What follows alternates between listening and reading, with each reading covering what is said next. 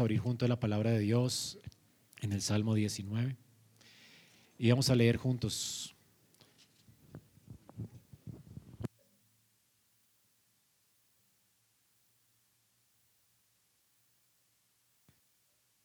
Salmo 19.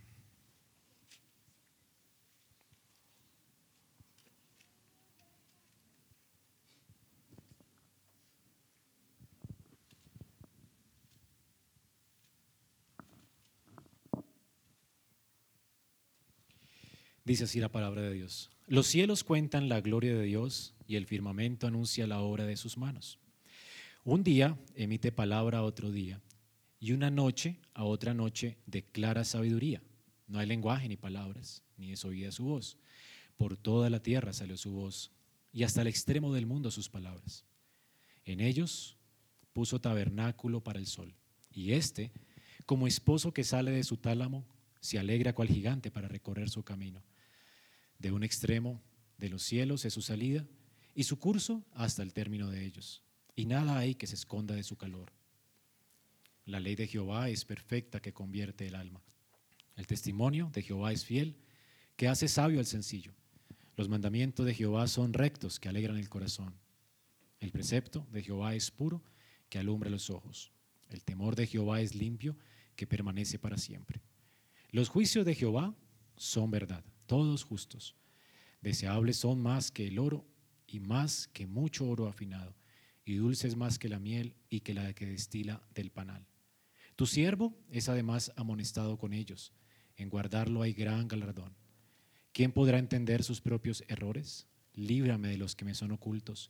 Preserva también a tu siervo de las soberbias, que no se enseñoreen de mí, entonces seré íntegro y seré limpio de gran rebelión. Sean gratos los dichos de mi boca y la meditación de mi corazón delante de ti, oh Jehová, roca mía y redentor mío. Amén. Pueden sentarse, hermanos.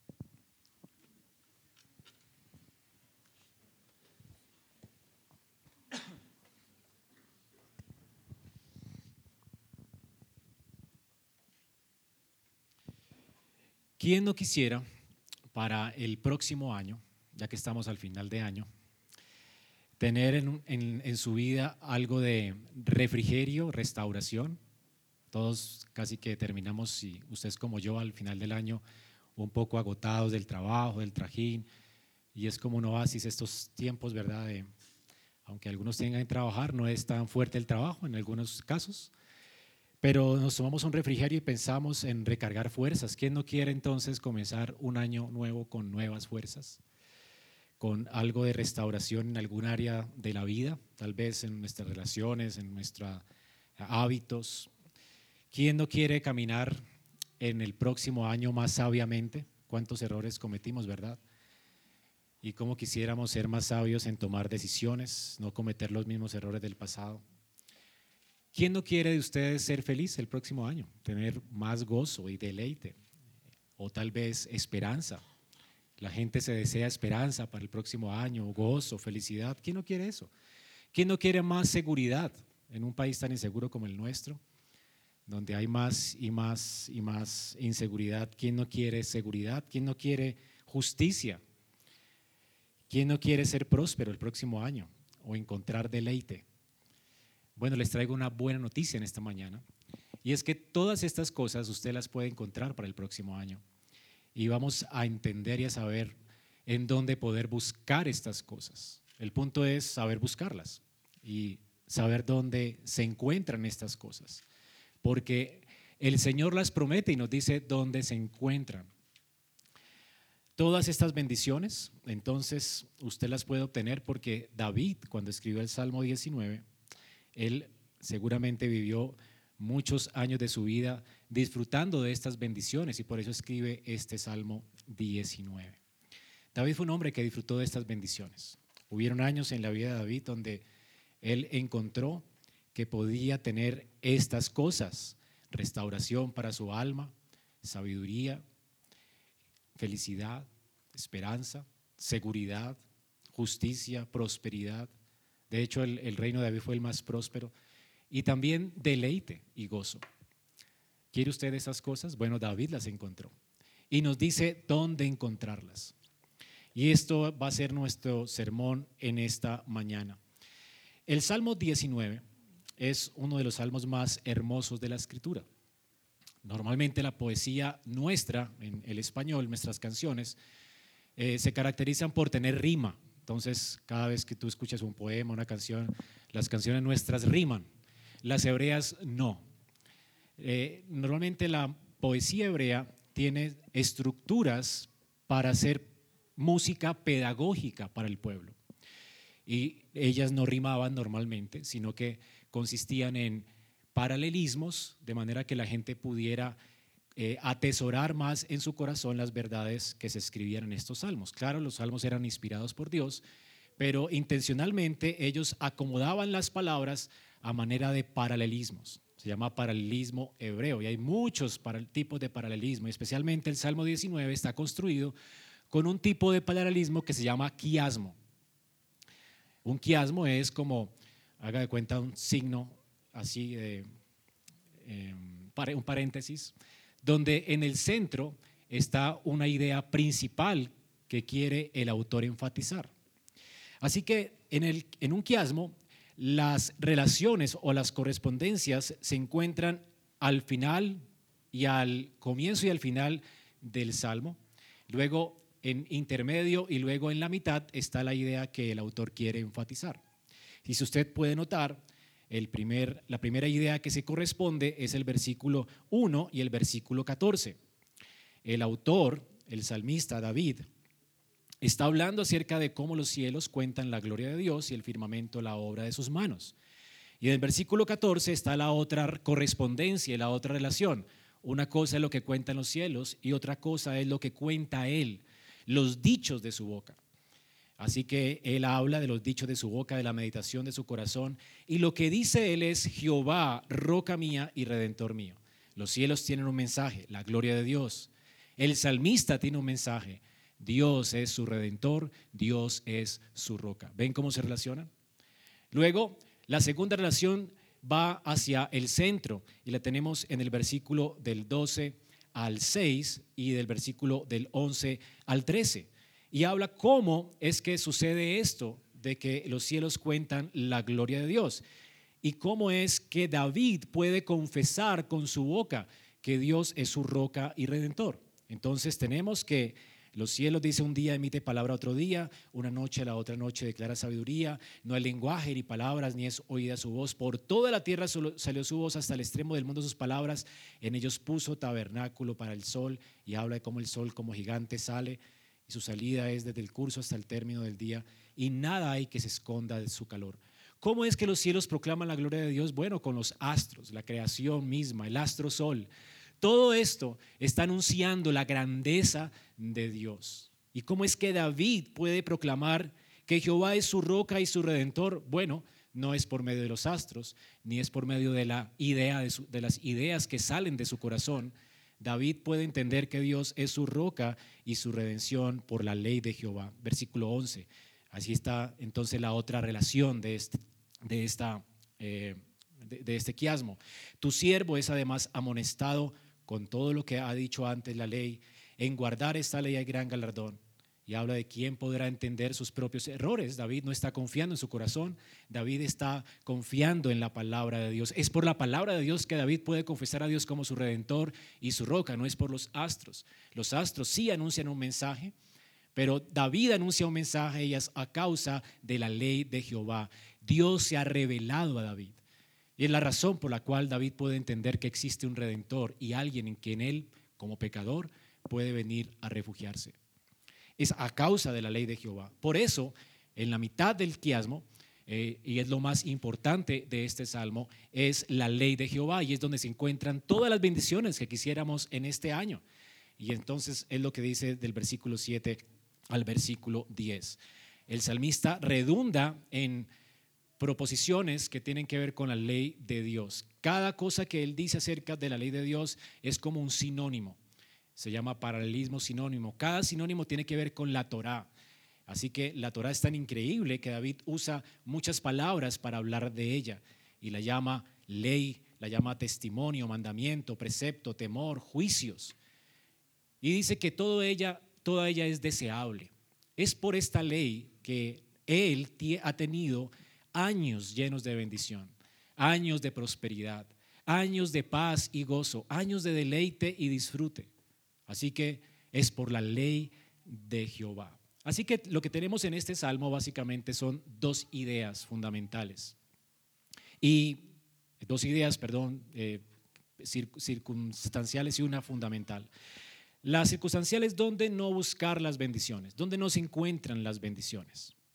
Y esto está con, relacionado con las dos partes del quiasmo, las dos primeras partes.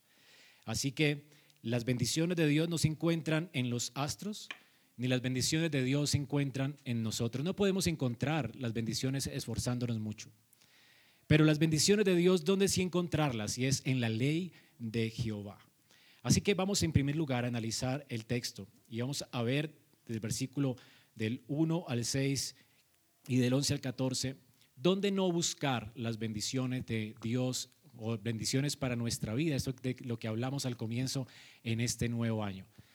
Hay un lugar donde no, no podemos encontrar estas cosas definitivamente. Nuestro país es un país bastante místico todavía.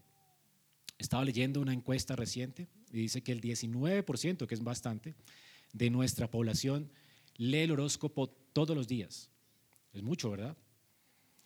Y sin hablar de un gran porcentaje que dice ser religioso y todavía habla con los muertos, eh, tiene eh, cosas como lectura a la mano, lectura del tabaco, creen en los extraterrestres y tienen aún el cristianismo como doctrina. Y esto es como extraño, ¿verdad?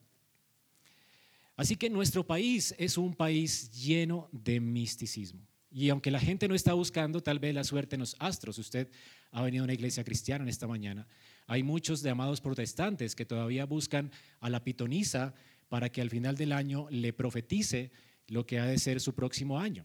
Y es tan místico que pensamos que hay pitonisas en, en nuestro tiempo todavía y que nos puede dar buena suerte o ciertos atuendos que nos pueden dar buena suerte, o ciertas prácticas como dar la vuelta eh, alrededor de la manzana que pueden traernos más viajes o más felicidad, no sé, eh, comer uvas al final de la noche. Bueno, todas estas cosas tan tontas todavía se ven en nuestro país y populan. Creo que las encuestas se quedan cortas con relación a esto. Hermano, nuestro país es muy místico. Y lo cierto, hermanos, es que el Señor vino para quitarnos el misticismo, la vana herencia que recibimos de nuestros padres. Ha habido un avance, gracias a Dios, ya no nos comemos unos a otros, dejamos de ser caníbales, pero lo curioso es que todavía tenemos tanto de misticismo. Así que termina un año y donde la gente en nuestro país intenta buscar bendiciones para su vida, en los astros, en la magia, y tal parece que los cristianos todavía creen en la magia, porque todavía no están buscando en el lugar correcto las bendiciones del Señor. Hermanos, piensen en esto. ¿Cuántos de ustedes han venido todo este año sin prepararse al culto? ¿Cuántos de ustedes la única vez que leyeron la Biblia fue cuando la leyeron públicamente en el culto público? ¿No están viviendo ustedes confiando que las bendiciones de Dios para su vida, la transformación de su vida la, va a obtener mágicamente? Así que es posible que usted diga, no, pero pastor, aquí no hay gente mística. No, también somos místicos, hermanos. Nos preciamos de ser una iglesia confesional que entiende la suficiencia de la escritura y no hemos entendido como el salmista cómo dependemos de la escritura y cómo es por la palabra de Dios que Dios nos ha dado y nos ha ofrecido todas estas bendiciones. Pensamos que las bendiciones en nuestra vida, que el cambio en nuestra vida va a venir de una manera mágica. ¿Qué es venir a un culto y ya? Sí, en el culto la palabra de Dios es sembrada, pero no dice Deuteronomio que la palabra de Dios también destila como gotas de rocío cada día, que su enseñanza tiene que destilar como gotas cada día. Y si tú no mectas esa semilla en la semana y si tú no meditas en la palabra de Dios, ¿cómo van a resultar cambios en tu vida o en tu carácter o en tu familia? No va a existir transformación en tu vida si sigues con ese misticismo. No, no es mágicamente que la escritura va a bendecir tu vida, simplemente guardándola en un lugar especial en tu casa, o dejando que sus hojas nunca se toquen, o guardándola acá y que te entre por ósmosis. No es mágicamente. Así que sea que confíes o no en los astros, aún estamos confiando en la magia. La magia no existe. Eso solamente existe en las películas. Para recibir las bendiciones de Dios, el Señor nos ha dado medios. Y el mayor medio de gracia, el más poderoso medio de gracia es su palabra. Así que no es buscando en los astros, no es buscando en la magia donde podemos encontrar las bendiciones de Dios. Bueno, sí, los astros tienen un mensaje que darte en este nuevo año. La escritura nos dice aquí que los astros, los cielos, todas esas cosas que están en el firmamento, todas esas estrellas, anuncian algo, nos cuentan algo. De hecho, lo hacen incesantemente. Noten que dice que un día emite palabra otro día y una noche a otra noche. Cada día está declarando sabiduría. Cada día está hablando. Los astros hablan. El punto es que la gente espera que los astros hablen más de lo que pueden hablar. Y el salmista entiende que los, astros tienen solo un mensaje que darte y no tienen nada que ver con tu futuro. O sí, en un sentido sí. Y es que los astros están hablando constantemente de que existe un Dios poderoso. Aunque ellos no tienen voz, dice el salmista, aunque ellos no tienen un lenguaje, todo el mundo puede oír la voz.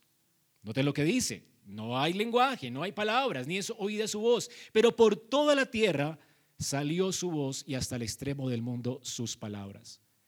Así que es un mensaje universal que todo el mundo puede entender. Un mensaje, ¿ha visto los libros de Petete? Que los niños pueden leer. Claro que pueden leer. Aunque no sepan leer, lo leen. Hay figuras. Mi sobrino no sabe leer y en estos días me senté con él a leerle un cuento de la escritura. Y con las gráficas nomás se aprendió, parecía que estuviera leyendo, y se aprendió lo que le dije. Porque las figuras están dándole a él un mensaje y él entiende ese mensaje. ¿Notan entonces que podemos leer sin palabras? Así que los astros sí nos cuentan algo. Hay un mensaje que podemos sacar de ellos pero no es un mensaje acerca del futuro, no es no podemos extraer de ellos ninguna bendición. ¿Qué podemos extraer del mensaje de los astros? Ellos nos cuentan, proclaman la gloria de Dios. Y aquí David está apelando al Génesis 1. Todas las cosas creadas de Dios, como dice Romanos 1, todas las cosas creadas nos hablan del eterno poder de Dios, de su deidad, Dios es poderoso y Dios es Dios. ¿Quién como Dios que creó cosas tan maravillosas como las estrellas de los cielos? No hay algo que se salga de su órbita. Todo funciona correctamente. Nuestro planeta funciona de una manera magistral. La vida, hermanos, es maravillosa. La creación anuncia la obra de las manos de un Dios que es personal, perfecto, todopoderoso, eterno. Es un artista. Es un artista sin igual. Los artistas crean pinturas, pero no son vivas. Dios hace cosas vivas, se mueven solas. Cada cosa corresponde con la otra. Hay armonía en toda la creación de Dios.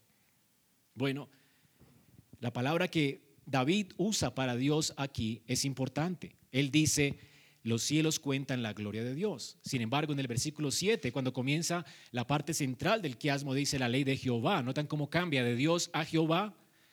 Bueno, es el mismo autor que está escribiendo la carta, pero él habla de cómo los cielos proclaman la gloria del Dios creador. Aquí está hablando de Elión, es la palabra que él usa acá.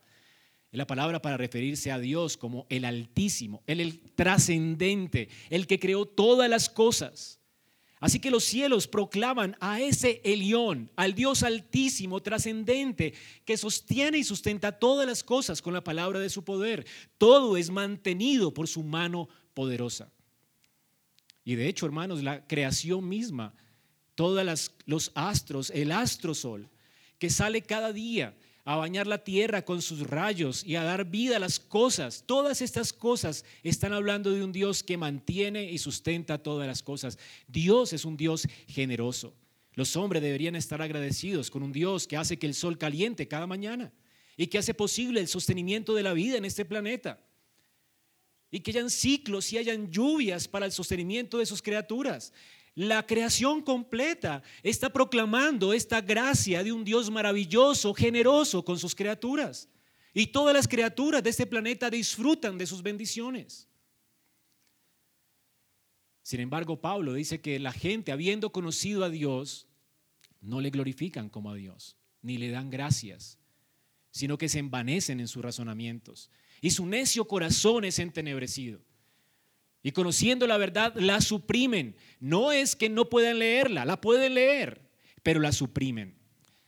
La gente no le gusta la verdad de que existe un Dios personal, todopoderoso, un Dios creador que sostiene y sustenta sus criaturas, un Dios del que dependen. No nos gusta ser dependientes. ¿Cuál es el lenguaje que más escuchamos en nuestro contexto cultural? ¿No? Gente independiente, vida independiente, eh, cosas independientes, autosostenibles, porque nos gusta pensar que no somos dependientes. Nos queremos hacer como Dios y no le damos gracias al que sustenta y sostiene nuestra vida. Sin embargo, la creación claramente enseña que sí existe un Dios, un Dios del cual dependemos todos. Tú no naciste solo, Dios te creó. Dios nos creó, Dios preserva la vida, Dios escogió la familia donde ibas a nacer. La escritura dice que la mano de Jehová hace todo esto. En el Job capítulo 12, 7, el 10 dice, y si no pregunta ahora a las bestias, aún las bestias te van a enseñar, Job. Y las aves de los cielos, ellas te mostrarán. O habla la tierra, pregúntale a la tierra y la tierra te instruirá. Todas esas cosas creadas nos instruyen. Dice, y yo te lo declararé, los peces del mar también te pueden instruir. ¿Quién de ellos no sabe que la mano de Jehová ha hecho esto? Son criaturas creadas por Dios. Ellas hablan de la gloria de su creador. Y en, Dios, en su mano está el alma de todos ellos y el hábito de toda la humanidad. Hermanos, todas las cosas reciben el alimento de Dios. La tierra no es un... Dios no dejó la tierra simplemente cumpliendo con su ciclo como el cuento del relojero. Dios está presente constantemente, continuamente en las obras de su creación. No hay absolutamente ninguna cosa de la cual Dios no tenga control sobre este planeta. Dice que cuando Dios retiene su mano, las bestias mueren. Así que no es posible el sostenimiento de la vida sin la providencia de Dios obrando. Dice Calvino que todas las criaturas son criaturas mudas que testifican a los hombres. Cada astro, cada planeta testifica a los hombres que hay un creador glorioso.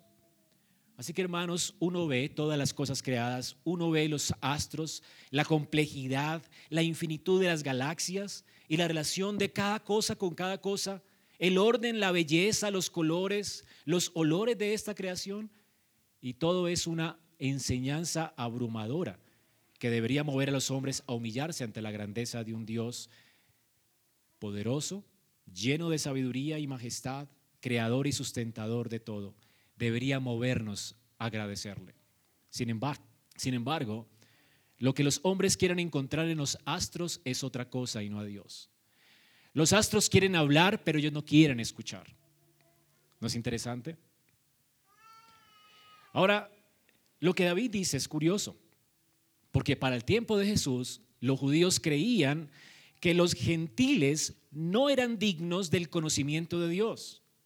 Sin embargo, cuando Pablo escribió su carta a los romanos, él está diciendo que los gentiles habían oído a Dios. Claro, no de forma especial como los judíos. No conocieron a Yahweh, sino al, al Elión, pero conocieron a Dios y ninguno tiene excusa. Romanos 10, 18 dice Pablo, Dios dice, pero digo, ¿acaso no oyeron? Antes bien, por toda la tierra salió la voz de ellos, hasta los confines de la tierra habitada sus palabras. Pero pregunto, ¿acaso no conoció Israel? ¿No conoció Israel? Acá está hablando de los gentiles de Israel. Israel conoció a Dios más íntimamente como un Dios personal, un Dios del pacto, Yahweh. Por eso cambia el discurso cuando habla de la ley de Dios, porque fue dada a los judíos. Pero el Elión, todos, todos lo conocen y es el mismo Dios. Es el Dios creador que sostiene y sustenta todas las cosas. Dios, hermanos, se ha, se ha, manifestado a todos los gentiles, de manera que los gentiles no tienen excusa. Todos deberían postrarse ante su majestad y adorarle. Sin embargo, los gentiles, en lugar de postrarse delante de Dios, se postran ante la criatura, ante la creación, y adoran la creación antes que al Creador, que es bendito por los siglos. Es lo que nos dice Pablo en Romanos. Así que los gentiles gozaban de esta, de esta revelación de Dios. Y todos los hombres pueden aprender de esta revelación de Dios.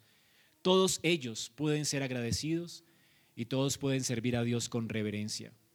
Porque Dios dice, hecho de los apóstoles, el mismo eh, apóstol dice que Dios no se dejó a sí mismo sin testimonio. ¿Y cuál es el testimonio de Dios? Que Él hace bien. Él da lluvia del cielo a todos los hombres y tiempos fructíferos a todos los hombres. Y Él llena de sustento y alegría los corazones de los hombres. Porque es que pudiste tener un pan en tu mesa. Porque Dios está preservando su creación. Y sin embargo, ¿cuántos de nosotros lo pasamos por alto y no somos agradecidos? Lo increíble, hermanos, es que la gente quiere oír más de los astros de lo que ellos pueden hablar. Los, astros no te pueden dar bendiciones, los astros no te pueden traer bendiciones, todas las bendiciones provienen de Dios. Los astros te pueden hablar acerca de tu futuro, los astros solamente te pueden hablar acerca de un Dios que es perfecto, creador, un Dios justo, un Dios glorioso, al cual tú debes gloria y honra. Y si no lo haces, los cielos mismos están testificando contra ti y lo único que pueden hacer ellos y que pueden hablarte es de ese Dios del cual eres, hacia el cual eres responsable. Así que los cielos mismos son un testimonio contra ti, que no has sido agradecido contra Dios. Ve con Dios, perdón. Así que tú dirás, bueno, no soy agorero, pero tal vez se acabe este año y tú no estés consultando los astros, ni estás queriendo sacar de ellos más información de lo que ellos dan. Y dice, sí, estoy de acuerdo, los astros fueron creados por Dios para mostrarnos su gloria y ese es su mensaje y punto. Pero yo no soy agorero, pastor. Eh, pero bueno, sí confío en mis resoluciones. El próximo año voy a ser una mejor persona. Voy a tratar de hacer esto. Voy a comenzar a hacer esto. Voy a echarle ganas, esfuerzo el próximo año. Es con esfuerzo que se ganan las cosas. Pero hermanos, así como intentan muchos buscar restauración, sabiduría, alegría, esperanza, seguridad, justicia, riqueza, deleite, poniendo sus ojos en los astros, hay gente que pone su confianza en ellos mismos, en su mente positiva y en su brazo, en su fuerza. Pero hermanos, David también nos dice, tampoco podemos hallar las bendiciones de Dios en nosotros mismos. De hecho, no hay nada que podamos merecer por nosotros mismos de la mano de un Dios tan bueno y tan perfecto. Todos nosotros, hermanos, hemos pecado. Así que David pasa de Génesis 1 y 2 a Génesis 3, al final de su quiasmo pues más bien en, el, en, el otro extremo del quiasmo. Él dice, yo soy un perverso pecador. ¿Quién podrá entender sus propios errores? Ni yo los puedo entender. David entiende que su corazón es tan perverso que ni siquiera puede entender cuán perverso es su propio corazón. Imagínate lo engañados que estamos. A veces Pasa un año, ¿verdad? Y aunque seamos tal vez creyentes de mucho tiempo, pensamos que merecemos las bendiciones de Dios. ¡Wow! ¿Cuánto me he esforzado este año? Con razón me está yendo como me está yendo. Es que yo soy un muchacho muy bendecido porque me he esforzado mucho por venir cada ocho días a la iglesia. Es que yo sí ofrendo. Es que yo sí estoy compartiendo el Evangelio con otros y nos sentimos satisfechos con nosotros mismos. Y ni siquiera el salmista se siente satisfecho con él. Él dice, mi corazón es tan depravado que ni yo mismo me doy cuenta de cuán depravado soy.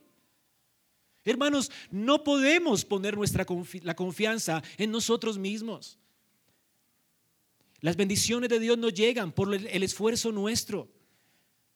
Por más que te esfuerces, lo único que tú mereces a causa del pecado, a causa de ser un pecador, es todo lo contrario, destrucción eterna, tristeza eterna, desesperanza eterna, inseguridad eterna, la ira de Dios sobre tu vida.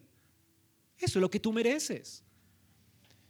Pero es que me esfuerzo para ser buena persona. Sí, tus buenas obras son como trapos de injusticia delante de Dios. Tú te las pones y ya se manchan porque eres un pecador. Así son delante de Dios nuestras buenas obras. Entonces, ¿para qué sirve el esfuerzo? No te sirve para nada. Por eso el salmista entiende que él es un hombre que todo el tiempo peca. Él necesita una roca en quien esconderse de la ira de Dios. Él necesita un redentor continuamente en su vida, alguien que lo redima de sus pecados y que sea propicio a Él. Y es a causa de que Dios es y se ha ofrecido a Él como su roca y redentor que Él puede orar al Señor, Señor, dame estas bendiciones. Él no las merece. David nunca entendió que era por su competencia que merecía estas cosas de las cuales la ley dice que ofrece. La ley ofrece cosas, hermanos, pero las ofrece por gracia. Y es a causa de que Dios es nuestro redentor y roca. No, no es a causa de las justicias que Israel fue bendecido. No fue a causa de sus justicias, no fue a causa del cumplimiento de la ley que Israel heredó una tierra que fluía leche y miel. Para los judíos era claro esto, David entendía esto. Él era un pecador. Él merecía ser exiliado. Él merecía no comer del fruto de la tierra, sino ser avergonzado eternamente en el infierno. Eso era lo que él merecía por lo que él era. Así que él se declara aquí como un pecador. Ni siquiera yo mismo puedo entender cuán pecador soy, Señor. Soy corrupto. Dice, preserva a tu siervo. Él necesita que Dios lo preserve porque él es soberbio. Para que las soberbias no se enseñoreen de mí. Y entonces seré íntegro. Yo no soy íntegro. Yo no puedo ser limpio. Yo soy un rebelde.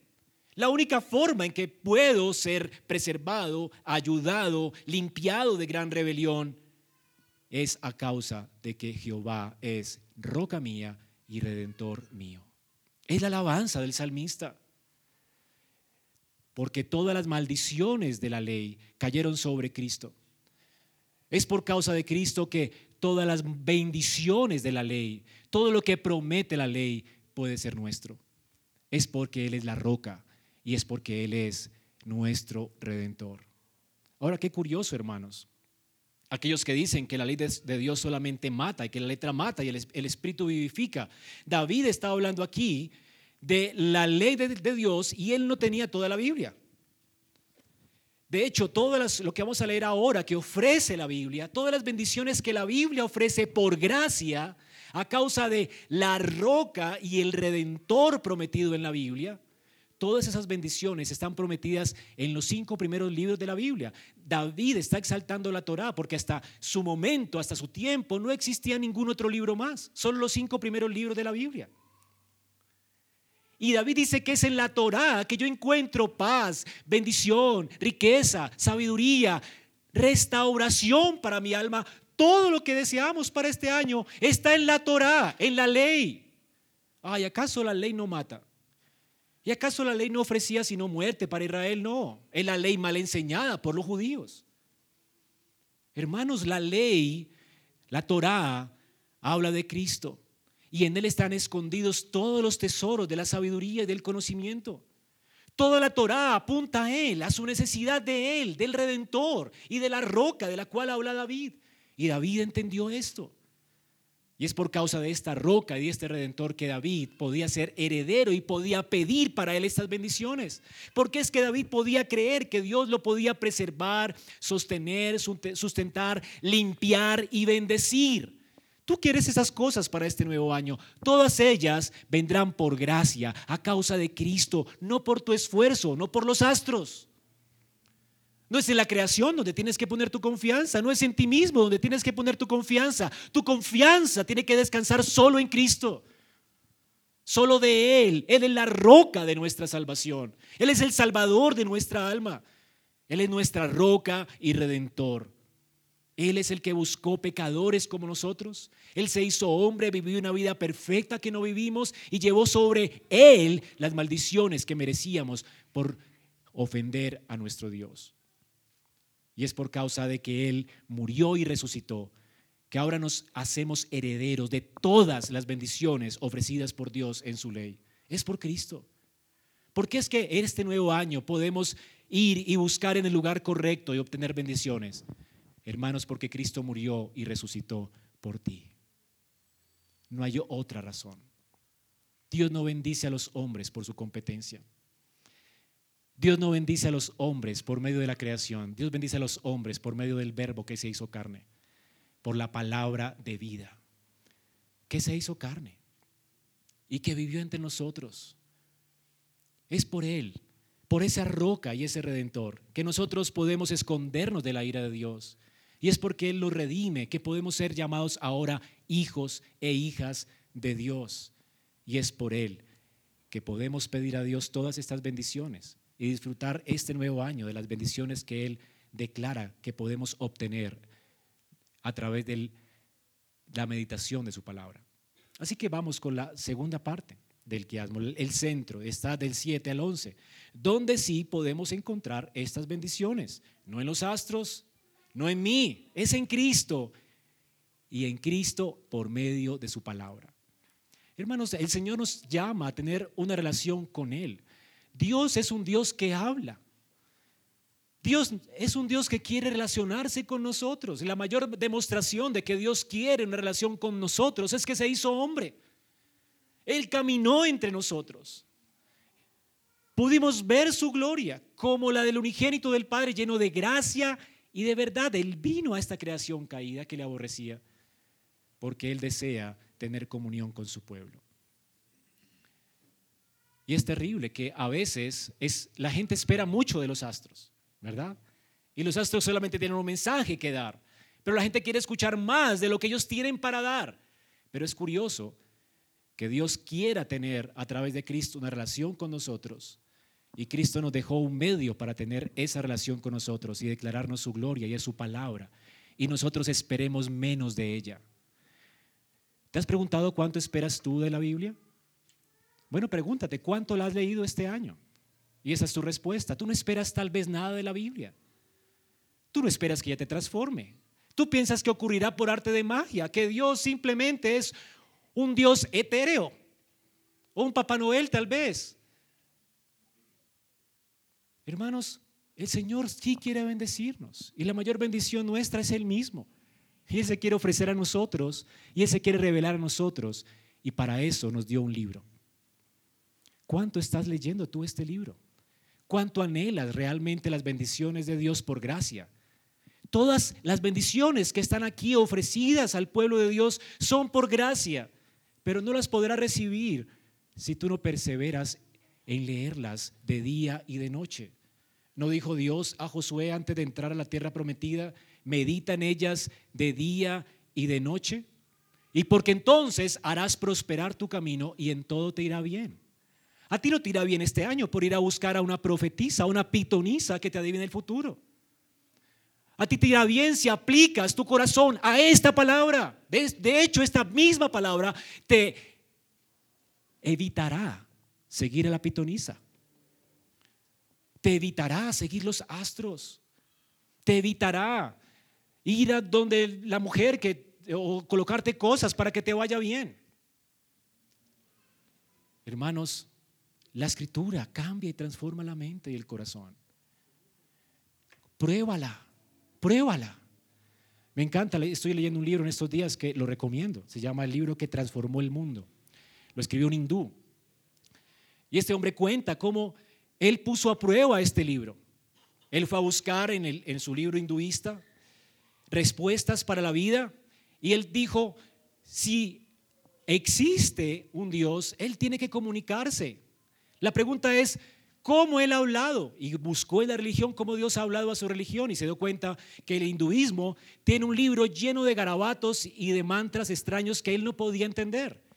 Y entonces fue donde los gurús hindúes y dijo, bueno, enséñeme en esto, ¿qué es lo que tratan de decir los dioses? Y ellos le dijeron, no, nada. Para poder conocer, tú tienes que dejar de conocer. Tienes que vaciar tu mente. Esa es la infinitud del conocimiento, no conocimiento. Eso es una negación, hermano. Dios te hizo con inteligencia para que le conozcas. Y él dijo, es imposible. Si existe un creador, él tiene que haber hablado y tuvo que haberse revelado porque me creó. Ahora, tiene que existir otra religión. Y fue a buscar en la religión musulmana y encontró que su libro solamente lo podían leer los iluminados en su propio idioma. Y él tenía que pasar años para hablar su idioma y dijo, no es posible. Si existe un Dios, Él tiene que hablar en todos los idiomas. Y encontró en su idioma una Biblia, una Biblia. Y comenzó a leerla de principio a fin. Cuando llegó a la mitad estaba asombrado. y estaba tal vez, decía él que no entendía por qué él tenía que leer esa Biblia si hablaba de los judíos. Pero llegó hasta Apocalipsis y entendió que este libro es el libro más antisemita que existe, decía él, porque condena a los judíos y termina con bendición a todas las naciones. Porque no es teniendo la ley que tú eres salvo. Es por lo que Dios ha revelado en su palabra, por su plan de salvación y de redención que eres salvo. Los judíos atesoraban la ley, pero no la guardaban en su corazón, no la creían. Hermanos, él se dio cuenta que este es un libro que no bendijo a Israel solamente, que Dios quería bendecir a Israel, pero con este libro ha bendecido a todas las naciones. Y él como hindú decía, yo quiero poner a prueba este libro si es verdad lo que dice. Voy a comenzar a vivir de acuerdo a este libro. Y en, y en su nación comenzó a ayudar a las personas, a valorar a la gente como imagen de Dios, cosa que nadie hacía en su país. Y comenzó a ver una transformación en su cultura.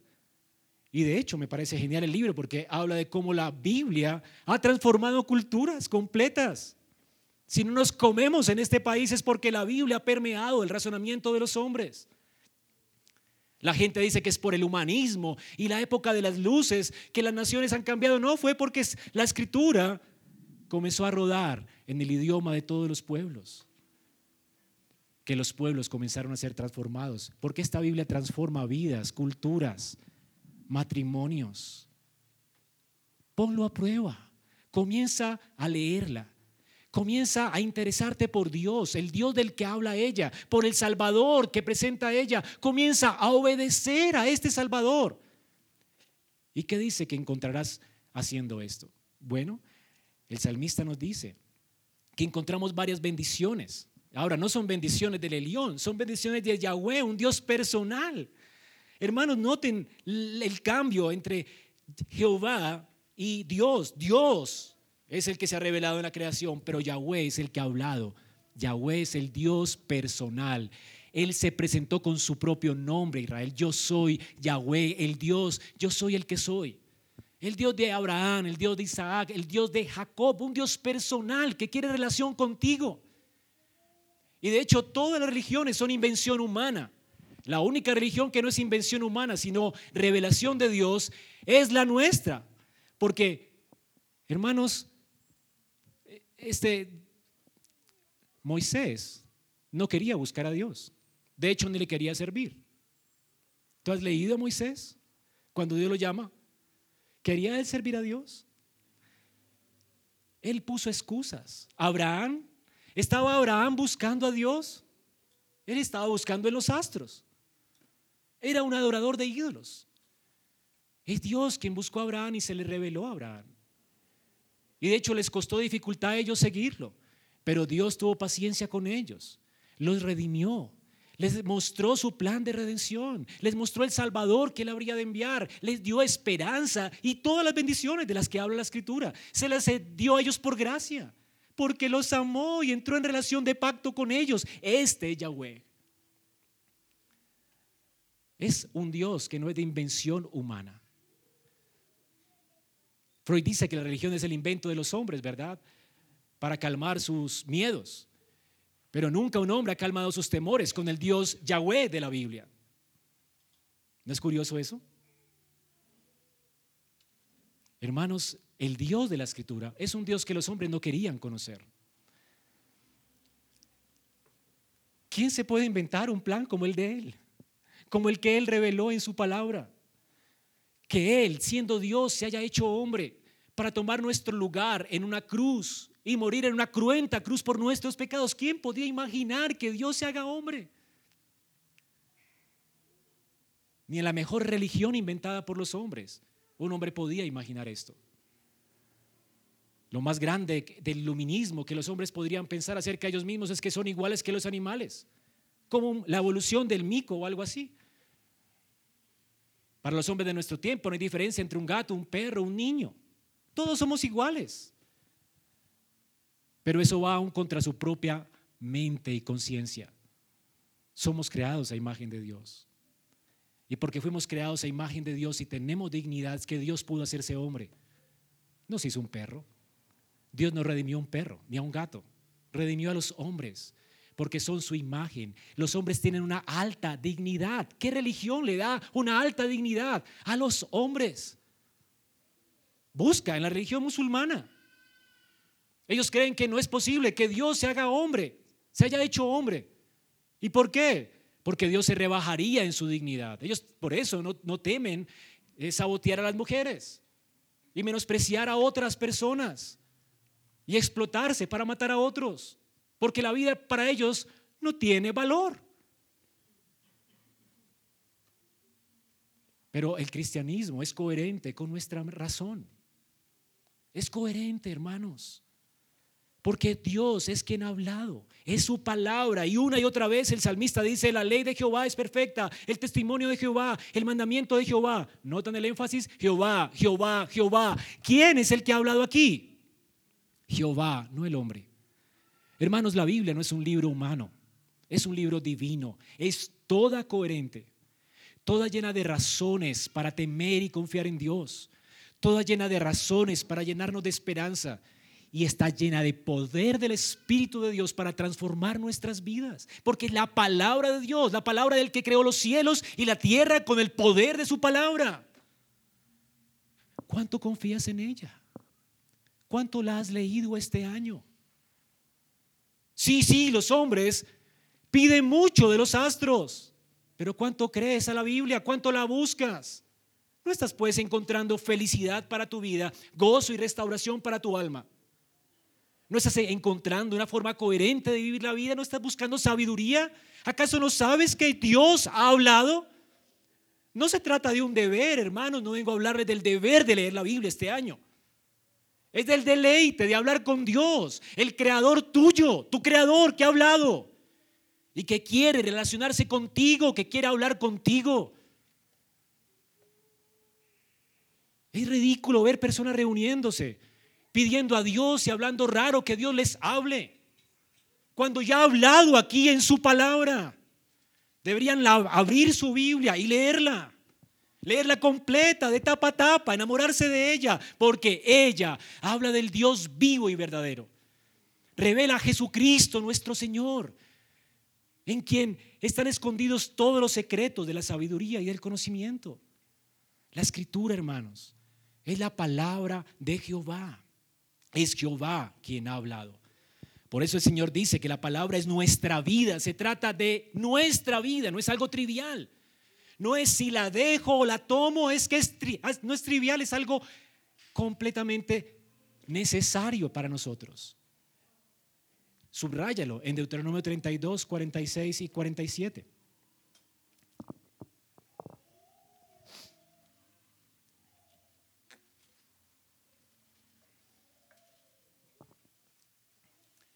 Dice la palabra, aplicad vuestro corazón a todas las palabras que yo testifico hoy, para que las mandéis a vuestros hijos. Noten que dice que aplicad que vuestro corazón, aplicarlo. Decir que nuestro corazón esté en la palabra que esté meditando en la palabra. El corazón es lo que mueve nuestro ser, es lo que nos convence, la raíz de nuestras creencias y deseos. Él está diciendo que en la palabra, desea la palabra, renueva tu entendimiento con la palabra, con estas palabras que yo, son mías, que yo testifico hoy. Dice, para que las mandéis a vuestros hijos. No prives a tus hijos de estas palabras.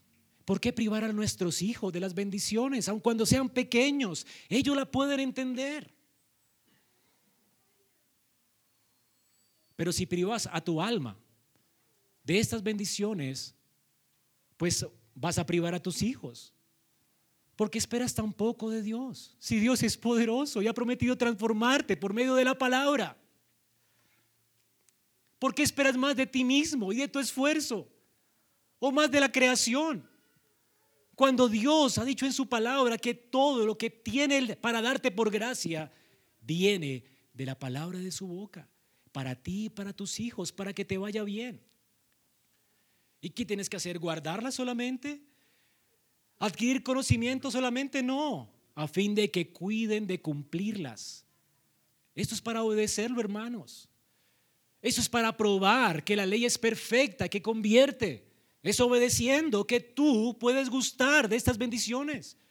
Ah, la Biblia dice que me arrepienta. Pues arrepiéntete y cree. Pues confía en Cristo. Pues obedécele a Él. Pues ama a tu prójimo. Pues sirve con tus dones al cuerpo de Cristo. Pues haz tarea de evangelista. Pues medita en la palabra de día de noche. Obedécela y te va a ir bien. Es lo que dice la escritura, a fin de cumplir todas las palabras de esta ley, porque no es cosa vana, es vuestra vida. El Señor quiere darnos vida por su palabra. La Biblia dice que somos renacidos por la palabra de vida, que vive y permanece para siempre en Pedro. Pero también la escritura dice que ella preserva nuestra vida, por eso es nuestra vida. La Biblia inicia nuestra vida espiritual, nos hace nacer de nuevo. La Biblia preserva nuestra vida espiritual, nos hace permanecer en Dios. Dios no va a usar otro medio, es el medio eficaz que Él usa para preservarte, para hacerte nacer de nuevo. ¿Quieres ser distinto a tus compañeros de universidad, a tus compañeros de colegio y de trabajo? ¿Quieres pensar distinto, ser más sabio? Que la mente más simple de esta, de esta historia, de este mundo. Lee la palabra. Allí está el tesoro, lo que debes atesorar y desear. Así que hermanos, dice aquí que el Señor sustenta todas las cosas con la palabra de su poder. Hebreos 1.13. Primera de Pedro 1.23. Por la palabra renacimos. Y Mateo 4:4, todo hombre no solamente vive de pan, sino de toda palabra que sale de la boca de Dios. Nosotros continuamos con vida, así como el pan, con la palabra. Como buscas el pan cada día para mantenerte fuerte, tú necesitas la palabra cada día para mantenerte fuerte en todos los aspectos de tu vida. Así que la palabra de Dios hace lo que tú no puedes hacer. La palabra de Dios hace lo que los astros no pueden hacer. Así lo dispuso Dios, hermanos. Es el medio eficaz por medio del cual Él quiere darnos vida y por medio del cual Él quiere enriquecer nuestra vida. ¿Y qué hace la Biblia? ¿Qué promete Dios que hará su palabra en nosotros? Noten cómo el, el salmista habla aquí con sinónimos Luego habla de la cualidad de cada sinónimo y nos da el beneficio para animarnos. ¿Quieres animarte este año a permanecer en la escritura? Como oraba nuestro hermano David. Una cosa demandaré yo de Jehová, que esté en su templo. ¿Para qué? Para el ocio. David no esperaba el ocio en el templo. Él quería inquirir en el templo, porque en el templo estaba la ley, la Torá. Allí estaba la copia de la ley de Jehová que él dejó para que el rey pudiera gobernar con sabiduría. El rey no esperaba simplemente, decía, yo una cosa demandaré a Jehová, voy a estar en el templo allá relajado. No, él quería pensar en el templo, mirar cómo reinar por medio de la palabra de Dios que vive y permanece para siempre. Eso es lo que David demandaba al inquirir en el templo. Una meditación sin Biblia no es meditación. ¿En qué vas a meditar? No somos budistas. Dios se ha dado a conocer. Y para conocerlo tienes que meditar en la palabra. Hay tantos libros hoy, ¿verdad? Que dicen, no, yo oro, ocho horas al día. Y nunca leen la Biblia. Y son las personas más místicas y herejes que conocemos. Y escriben buenos libros para gente que le gusta el sensacionalismo. Pero no es esto lo que queremos, hermano. No queremos sensaciones, queremos vivir en esta vida real, llena de conflictos, llena de pecado, llena de males. ¿No quieres esperanza en medio de un mundo real? Está solamente aquí, hermanos. ¿Cómo puedes meditar sin la escritura? ¿Cómo puedes orar sin la Biblia? Ni saber orar, ni, ni sabemos orar. Y la Biblia dice que el Espíritu Santo nos va a ayudar. ¿Cómo? Por la escritura. Tú necesitas aprender a orar por la escritura. aprender a pensar por la escritura, aprender a sentir por la escritura. Tú necesitas creer buenas cosas por la escritura. Eso se llama ortodoxia. Buenas creencias solo vienen por la escritura. Ortopraxis, buenas prácticas, solo vienen por la escritura. Ortopatía, buenos sentimientos, buenas emociones, gozo en el corazón, solo viene por la escritura. Dios no obra sin su palabra. Ahora, ¿cómo nos anima el salmista? Primero, es la ley de Jehová, es la ley. Aquí está hablando de todo el cuerpo de doctrina, la instrucción de Dios para su pueblo. Es todo lo que Dios ha enseñado, toda la ley, lo que hasta allí David había retenido, que es los cinco primeros libros de la Biblia. Él no lo tenía todo. Sin embargo, él decía que lo que tenía hasta ese momento era que perfecto. Es perfecta. Para él, la palabra que Dios había hablado hasta ese momento estaba completa, era todo lo que él necesitaba para vivir. Oye, David no estaba buscando un psicólogo para sus necesidades psicológicas. La Torá para él era suficiente para conocerse a él mismo y a su mundo, para saber cómo lidiar con sus angustias existenciales. Allí está, en la revelación de Dios. Para él estaba completa, era suficiente. ¿No es increíble? Estamos hablando de la Torah. Ahora, y dice, la Torah es completa, es completa, es decir, es suficiente, no le falta nada. No hay nada en la escritura que un tema en la, que la escritura no abarque hasta, hasta el momento de la Torah. No hay un tema de la existencia humana que la Torah no abarcara. La relación del hombre con el hombre, la relación del hombre consigo mismo, el problema del mal, la existencia del mal, la realidad del mal y del pecado, la esperanza que Dios ha dado, todo está en la Torah. Todo está de Génesis a Deuteronomio revelado. La gracia de Dios, la existencia de un mediador entre Dios y los hombres. Cristo había sido revelado en la Torah. Por eso para el salmista dice, para mí la Biblia es necesaria. Como dice nuestra confesión, ella, esa Torah es necesaria para la fe y la conducta. Es suficiente. Hermanos, ¿y el beneficio cuál es? ¿Qué hace la Biblia? ¿Cómo es que la Biblia es suficiente? ¿Qué hace ella? ¿Por qué es suficiente? Ella convierte el alma. Y la, la, palabra convertir tiene que ver con restauración completa. ¿Estás buscando refrigerio en este nuevo año? ¿Nuevas fuerzas para, para comenzar? El punto es que comienzas con buena energía y buena vibra en enero y en febrero ya no tienes, ya quieres más vacaciones. ¿O no? Hermanos, nos agotamos con tanta facilidad, pero el que persevera en la ley de Jehová su alma va a tener vigor. La escritura dice que tendremos nuevas fuerzas. Los muchachos, dice, se fatigan y se cansan, pero el que confía en Dios, el que confía en Él y en su palabra, Él, él no se cansará, correrá y no se cansará, caminará y no se fatigará. ¿Quiere vivir una vida renovada cada día este nuevo año? Le abre tu Biblia y léela. Descubre en ella al Dios que sí trae refrigerio. No es la pereza lo que te da descanso. ¿Acaso no has notado que después de un día de vacaciones y de pereza terminas más cansado? Pon a prueba esto. Un día de meditación y tienes un día, un día de gozo, un día de ánimo. Confía en ella. Ella convierte el alma, da vigor a tu alma. Es el medio eficaz por el medio del cual Dios nos hace perseverar en nuestra vida. Así que hermanos, ¿quién no necesita restauración y aliento? La escritura dice que ella nos convierte, ella nos renueva. John Piper dice con razón, cuando hayan días donde sintamos que cada trozo de nuestra alma está frío, si nos arrastramos hacia la palabra de Dios y clamamos a Dios por oídos para oírla, las frías cenizas de nuestra alma se levantarán. Y la pequeña chispa de vida que hay, que hay allí se avivará, porque la ley del Señor es perfecta, que convierte el alma. Esta es la escritura, hermanos. Promete restaurar nuestro vigor cada día de este año. El testimonio de Jehová. De la ley dice el testimonio. Es la palabra de Dios la que da testimonio de sí mismo. La palabra la que testifica contra nosotros. La palabra testifica de Dios, de su carácter, de su persona y de su obra. Y testifica contra nosotros, nuestros pecados, nuestra necesidad de un redentor. Ella es el testimonio de Jehová. ¿Y cómo es ese testimonio?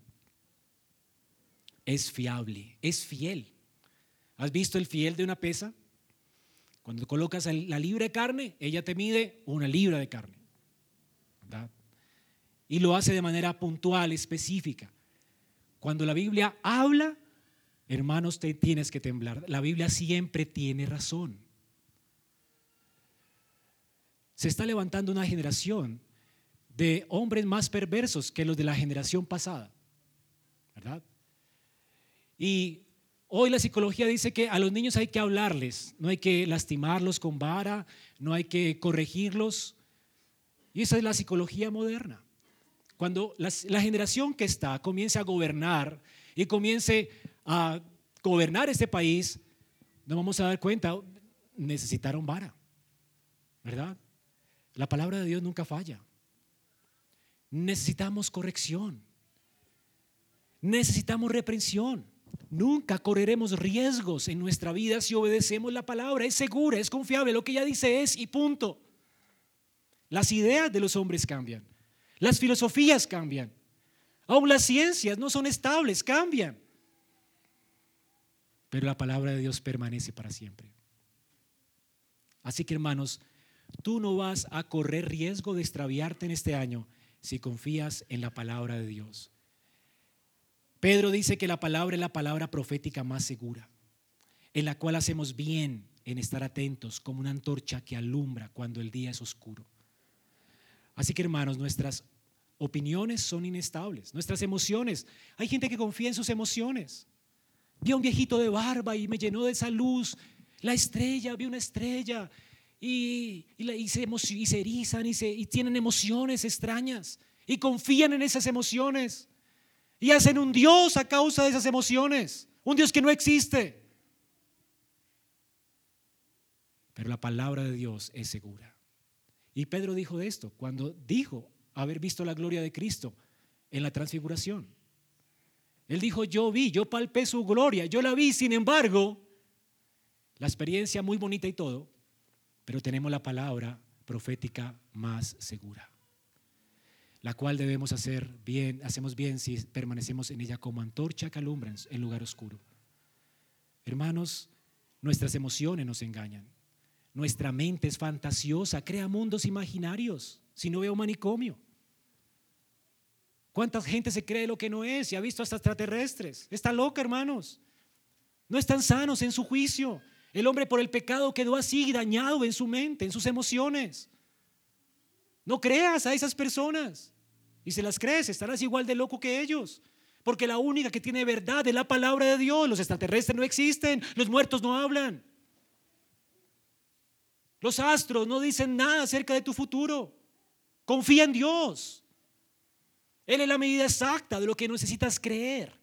Él es la medida exacta de la verdad. La palabra de Él es fiel, segura, estable.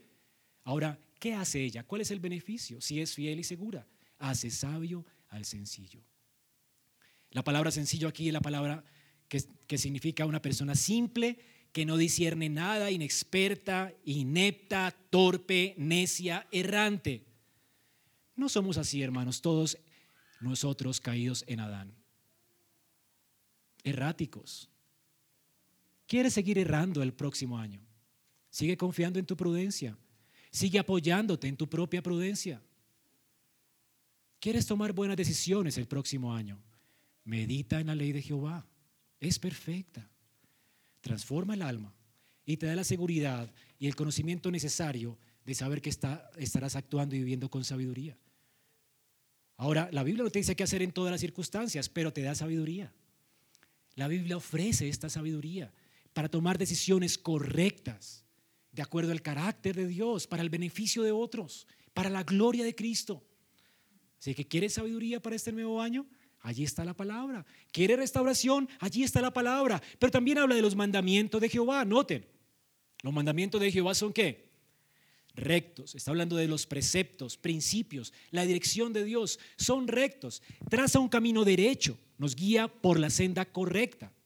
Si David estuviera en nuestro tiempo, estuviera diciendo aquí, los preceptos de Jehová son como el GPS de nuestra vida. ¿Has visto un GPS? No hay pierde. Cuando un GPS tiene buena conexión a Internet, ¿verdad? Tú llegas al lugar, te lleva. Allí está el GPS. El GPS de Dios es su palabra. Y la conexión de Wi-Fi nunca falla porque es el Espíritu de Dios que también vive y permanece para siempre. Él está vivo y todo el tiempo está continuamente haciéndonos meditar en ella para llevarnos por el camino correcto. Hermanos, esto es increíble que tengamos un GPS aquí en la escritura. ¿Alguna vez usted ha estado perdido? ¿No angustia estar perdido? ¿No da rabia estar perdido? ¿No nos frustra estar perdidos? Hermanos, no hay gozo para el que está perdido. Por eso la escritura promete gozo, alegría. Es increíble hallar el rumbo. Es increíble saber con seguridad hacia dónde nos dirigimos, hacia dónde vamos. El que lee la escritura no necesita una pitoniza, él ya sabe de dónde venimos y para dónde vamos. ¿Quieres que te profetice qué, qué va a ocurrir en este nuevo año en Colombia? Ya sabemos por la escritura, hermanos. Ya sabemos. Este mundo irá de mal en peor. El pecado abundará, pero también sobreabundará la gracia. Y habrán más convertidos. Y el Señor llamará a su pueblo. Y la gente se perderá, mucha gente se perderá a causa de no haber recibido el consejo de Dios. Y tal vez el Señor venga. Y es la oración que tenemos que hacer, porque Él ha prometido que vendrá. ¿Qué más quieres saber, hermano? Tu, destino está asegurado. Tu GPS te dice que vas rumbo al cielo, a tu destino eterno, a las moradas celestiales, donde está tu Padre, que vendrán cielos nuevos y tierra nueva, que tendrás un cuerpo nuevo. ¿No es increíble? Ya el GPS nos ha dicho el lugar y cómo llegar a través de esa senda estrecha a ese lugar. No viviendo para nosotros mismos, negándonos a nosotros mismos, llevando cada día nuestra cruz para seguirle. El camino es estrecho, la senda es angosta. Él ya ha trazado esta brújula, este GPS, nos ha trazado el camino y nuestro lugar de destino. ¿Qué más quieres? Ahí está el gozo de tu vida, saber para dónde vas. No hay gozo saber, no hay esperanza saber para dónde vamos. En la escritura hay restauración, sabiduría, alegría y esperanza, porque el precepto de Dios, el precepto de Dios o los decretos de Dios son claros, no confusos. La Biblia no tiene sugerencias para nosotros. Son palabras autoritativas de parte de Dios. En la Biblia tú encuentras las cosas que Dios demanda. ¿Cómo tenemos que responder a ellas? Con fe y obediencia, porque son las demandas de Dios. La Biblia no da sugerencias para ti. Cuando Dios dice algo, tu tarea es obedecerlo. Y cuando tú obedeces, o más bien las instrucciones que Él da, no son confusas, son claras. Ay, pastor, pero yo la leo y no la entiendo. Mentira. Hay cosas que no entiendes tal vez. Pero la gran mayoría de la Biblia fue escrita para que la entiendas. ¿O acaso no entiendes que tienes que apartarte del pecado? ¿Acaso no entiendes que tienes que colocar tu confianza en Cristo y obedecerle a Él? ¿Acaso no son claros los diez mandamientos? ¿Acaso no es claro lo que Cristo ha hecho por nosotros en una cruz? Al vivir una vida perfecta y al morir por nosotros. Hermanos, la Biblia es clara. Alguien dijo que a la mayoría de las personas les preocupa los pasajes de la Biblia que no comprenden. Y pasan años entendiendo, ¿serán estos monstruos extraterrestres? ¿Será que se mezclaron los ángeles con los hombres? ¿Será que aquí, aquí, aquí, y será que y dice el autor, lo que a mí sí me preocupa es lo que entiendo. Eso me debe preocupar más que lo que no entiendo. Échale mente a lo que entiendes, medita en lo que entiendes, obedece lo que entiendes y entonces te irá bien. Hermanos, la palabra de Dios es perfecta, es clara. Nos hace ver todo con claridad. ¿Cuál es el beneficio? Ella alumbra los ojos. Qué horrible es andar a tientas, ¿verdad? no saber a dónde pisas. La escritura es como un soldado, alguien colocó este ejemplo, es como un soldado que se sabe, Él enterró las minas quiebrapatas, tal vez sabe dónde están enterradas cada una de ellas. Y se te, le ofrece a alguien pasar por ese campo sin pisar minas quiebrapatas. Hermanos, este mundo está minado por el pecado, por filosofías falsas. ¿Tú quieres vivir, salir ileso de este mundo sin tropezar con minas quiebrapatas? Deja que Dios te guíe por su palabra. La palabra de Dios es como el soldado que nos guía por esas minas de esta vida para que salgamos ilesos, sin lesiones en esta vida, sin ser destruidos por el pecado que destruye vidas, hogares, matrimonios.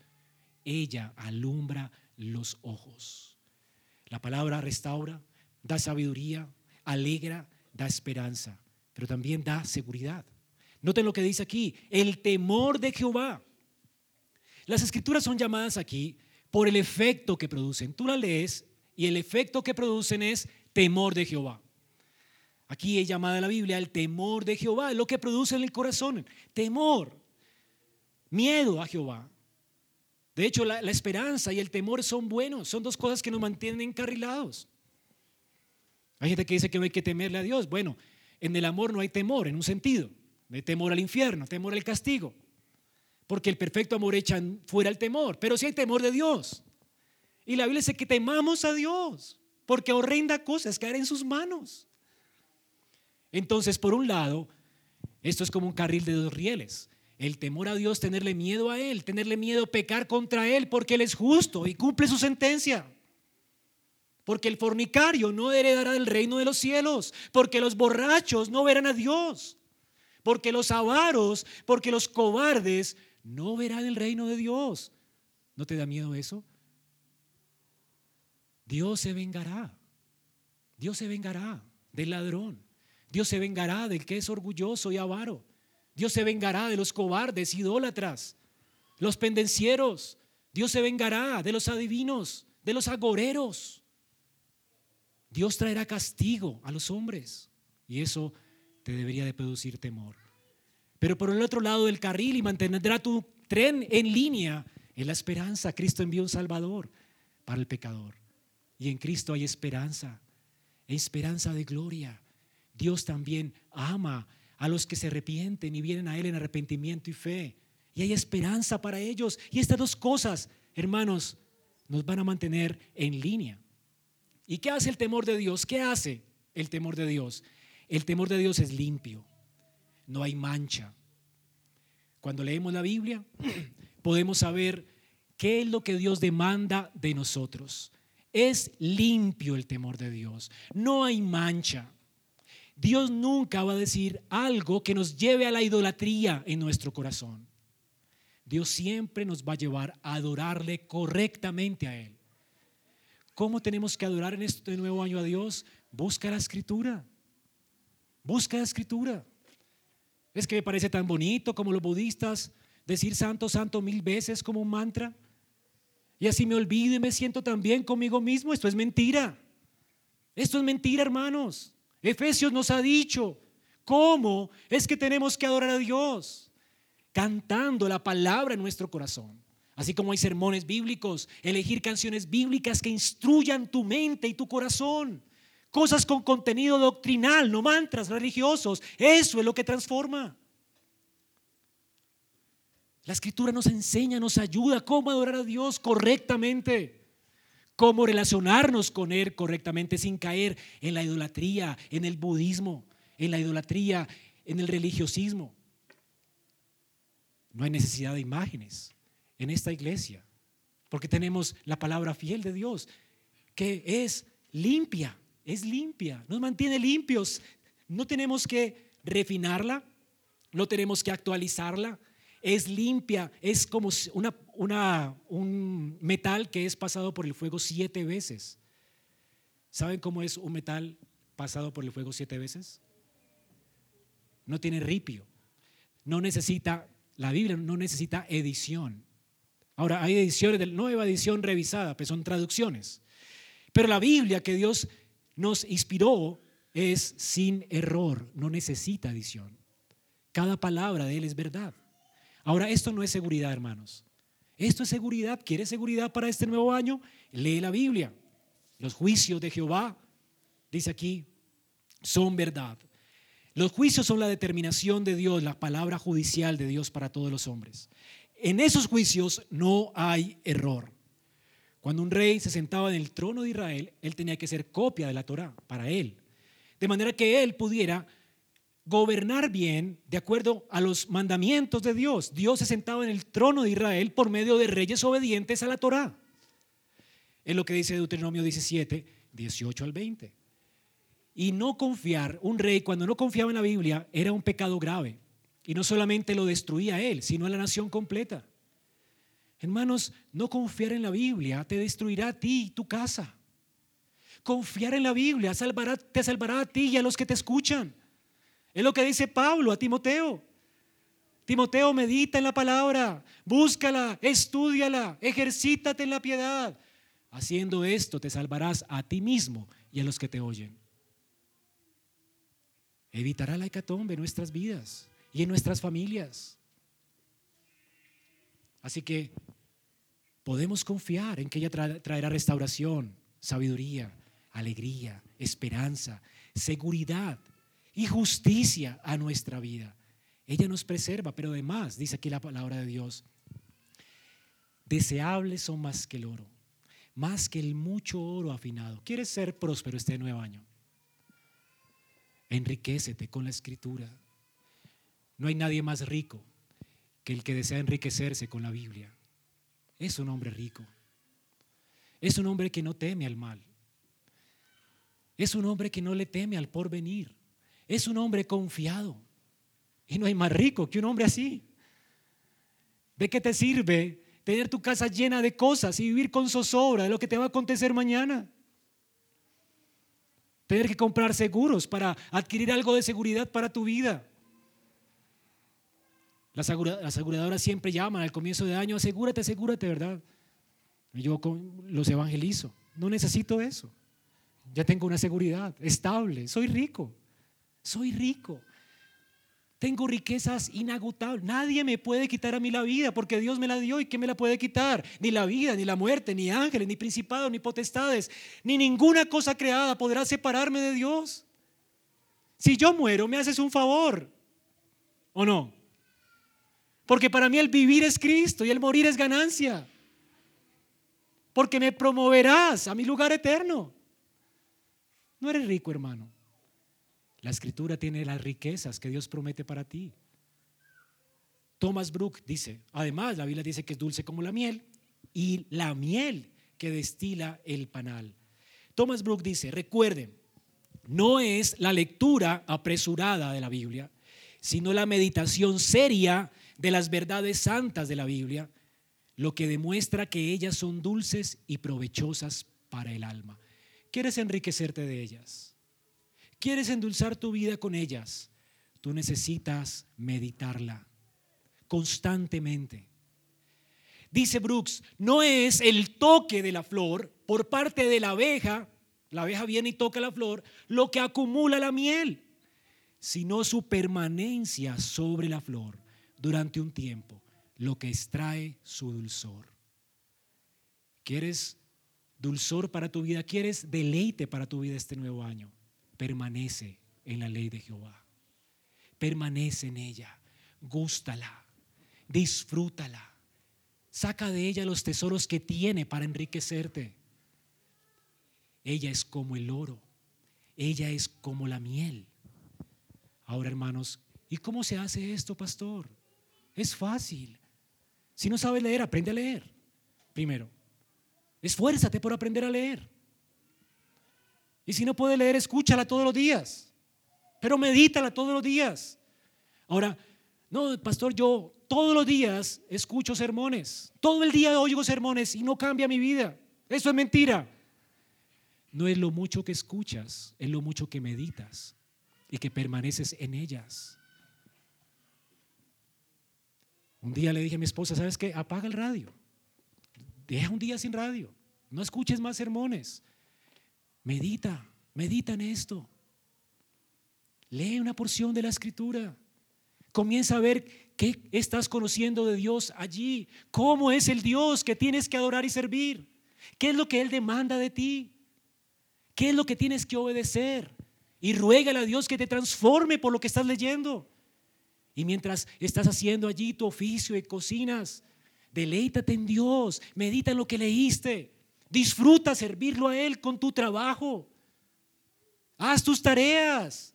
Revisa tu corazón a la luz de lo que leíste. ¿Qué cosas debo quitar de mi corazón? ¿Qué ídolos debo quitar de mi vida a la luz de lo que he leído?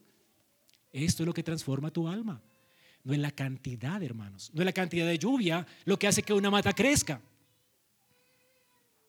La Biblia dice que el rocío cae sobre el campo y la hierba crece. Es como un rocío. No es la mucha comida lo que te nutre. Así que Elige una porción diaria. Hermano, no es por obligación que dejamos una lectura anual en la iglesia. Es porque queremos todos meditar lo mismo. Para que cuando salgamos del culto meditemos en el sermón. Para que cuando nos veamos en semana meditemos en lo que todos estamos leyendo en la iglesia. A propósito, estamos haciendo cada año, toda la iglesia, un plan de lectura bíblico. Léela, hermano, es para que la leas. Y no es una obligación, es un deleite, es riqueza para tu alma. No prives a tu alma de lo que la salva. No prives a tu alma de lo que deleita el corazón. No prives a tu vida de lo que te enriquece. ¿Cómo te expones tantas horas? No tengo tiempo. Te expones tantas horas a diversiones, a juegos. Y no te expones a lo que realmente puede cambiar tu alma. ¿Cuánto crees en la escritura? ¿Cuánto esperas de ella? Hermanos, ella es tu vida. ¿Esperas esto de ella? Léela, medítala.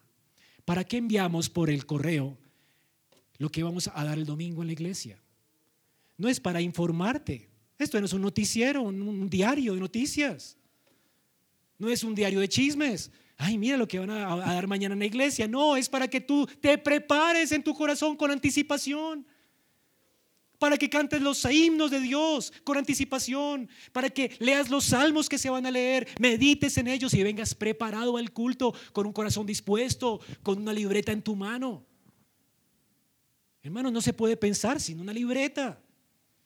Trae libreta, anota el, bosquejo del sermón, mira lo que la Biblia, ve a tu casa, revísalo con tu familia, sigue meditando en eso. ¿Cómo puedo poner por obra esto? Prepara tu corazón. Aplica tu corazón a esta verdad porque es tu vida. Dios de hecho aprecia más tu alma que tú mismo. Dios dice que tu alma es de gran estima para Él. ¿Acaso no es de gran estima para ti? Pues cultívala, hermano. Y no hay manera de cultivarla que con la palabra de Dios que vive y permanece para siempre. Así que estás cansado en este año. En la palabra hay restauración. ¿Quieres gozo en este año?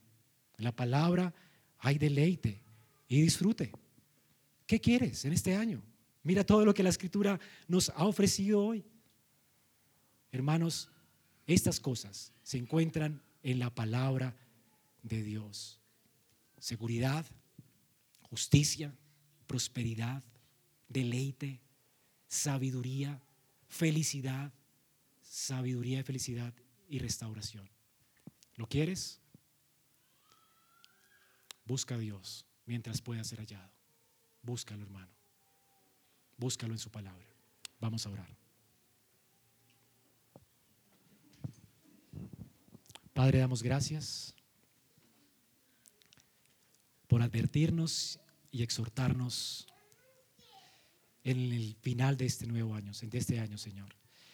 Y en la expectativa de que este nuevo año sea un año donde podamos atesorar y recibir estas bendiciones que tú prometes por el medio increíble de gracia que nos has dado, que es tu palabra. Por ella has prometido darnos vida, restaurar nuestras vidas, refrescarnos, porque tus misericordias son nuevas cada mañana. Vivir con sabiduría, porque en ella encontramos a Cristo, quien están escondidos todos los tesoros de la riqueza de la sabiduría de Dios. Señor, en ella está nuestra felicidad, porque en ella está el Cordero de Dios que ha quitado nuestros pecados y que nos ha dado, un fin, una esperanza. En ella tenemos seguridad de que jamás seremos removidos de tu reino. En ella tenemos la justicia que deseamos. En ella hay prosperidad porque ella enriquece y en ella encontramos deleite, un deleite, Señor, que solamente toca permanecer en ella para probar que en ella hay deleite. Así que no tenemos por qué vivir más angustiados en un año nuevo, o con inseguridades, o con desesperanza, o con tristeza, o con confusión, con amargura, vencidos por el pecado, cuando nos has prometido en tu palabra, por tu espíritu, hacernos vencer por la palabra tuya, que vive y permanece para siempre. Ayuda a mis hermanos, Señor, a buscarte cada día de sus vidas, de manera que les vaya bien a todos y sean prosperados en sus caminos. Ruego también por los que no te conocen, para que aún busquen tu palabra y allí encuentren deleite y riqueza, para que sean también enriquecidos y puedan ser transformados en sus corazones, porque ella transforma la vida de cualquier hombre que se acerca con humildad a recibirla. Gracias porque tú no mientes, Señor. Gracias por estar con nosotros. Gracias por tu exhortación. En Cristo Jesús oramos. Amén.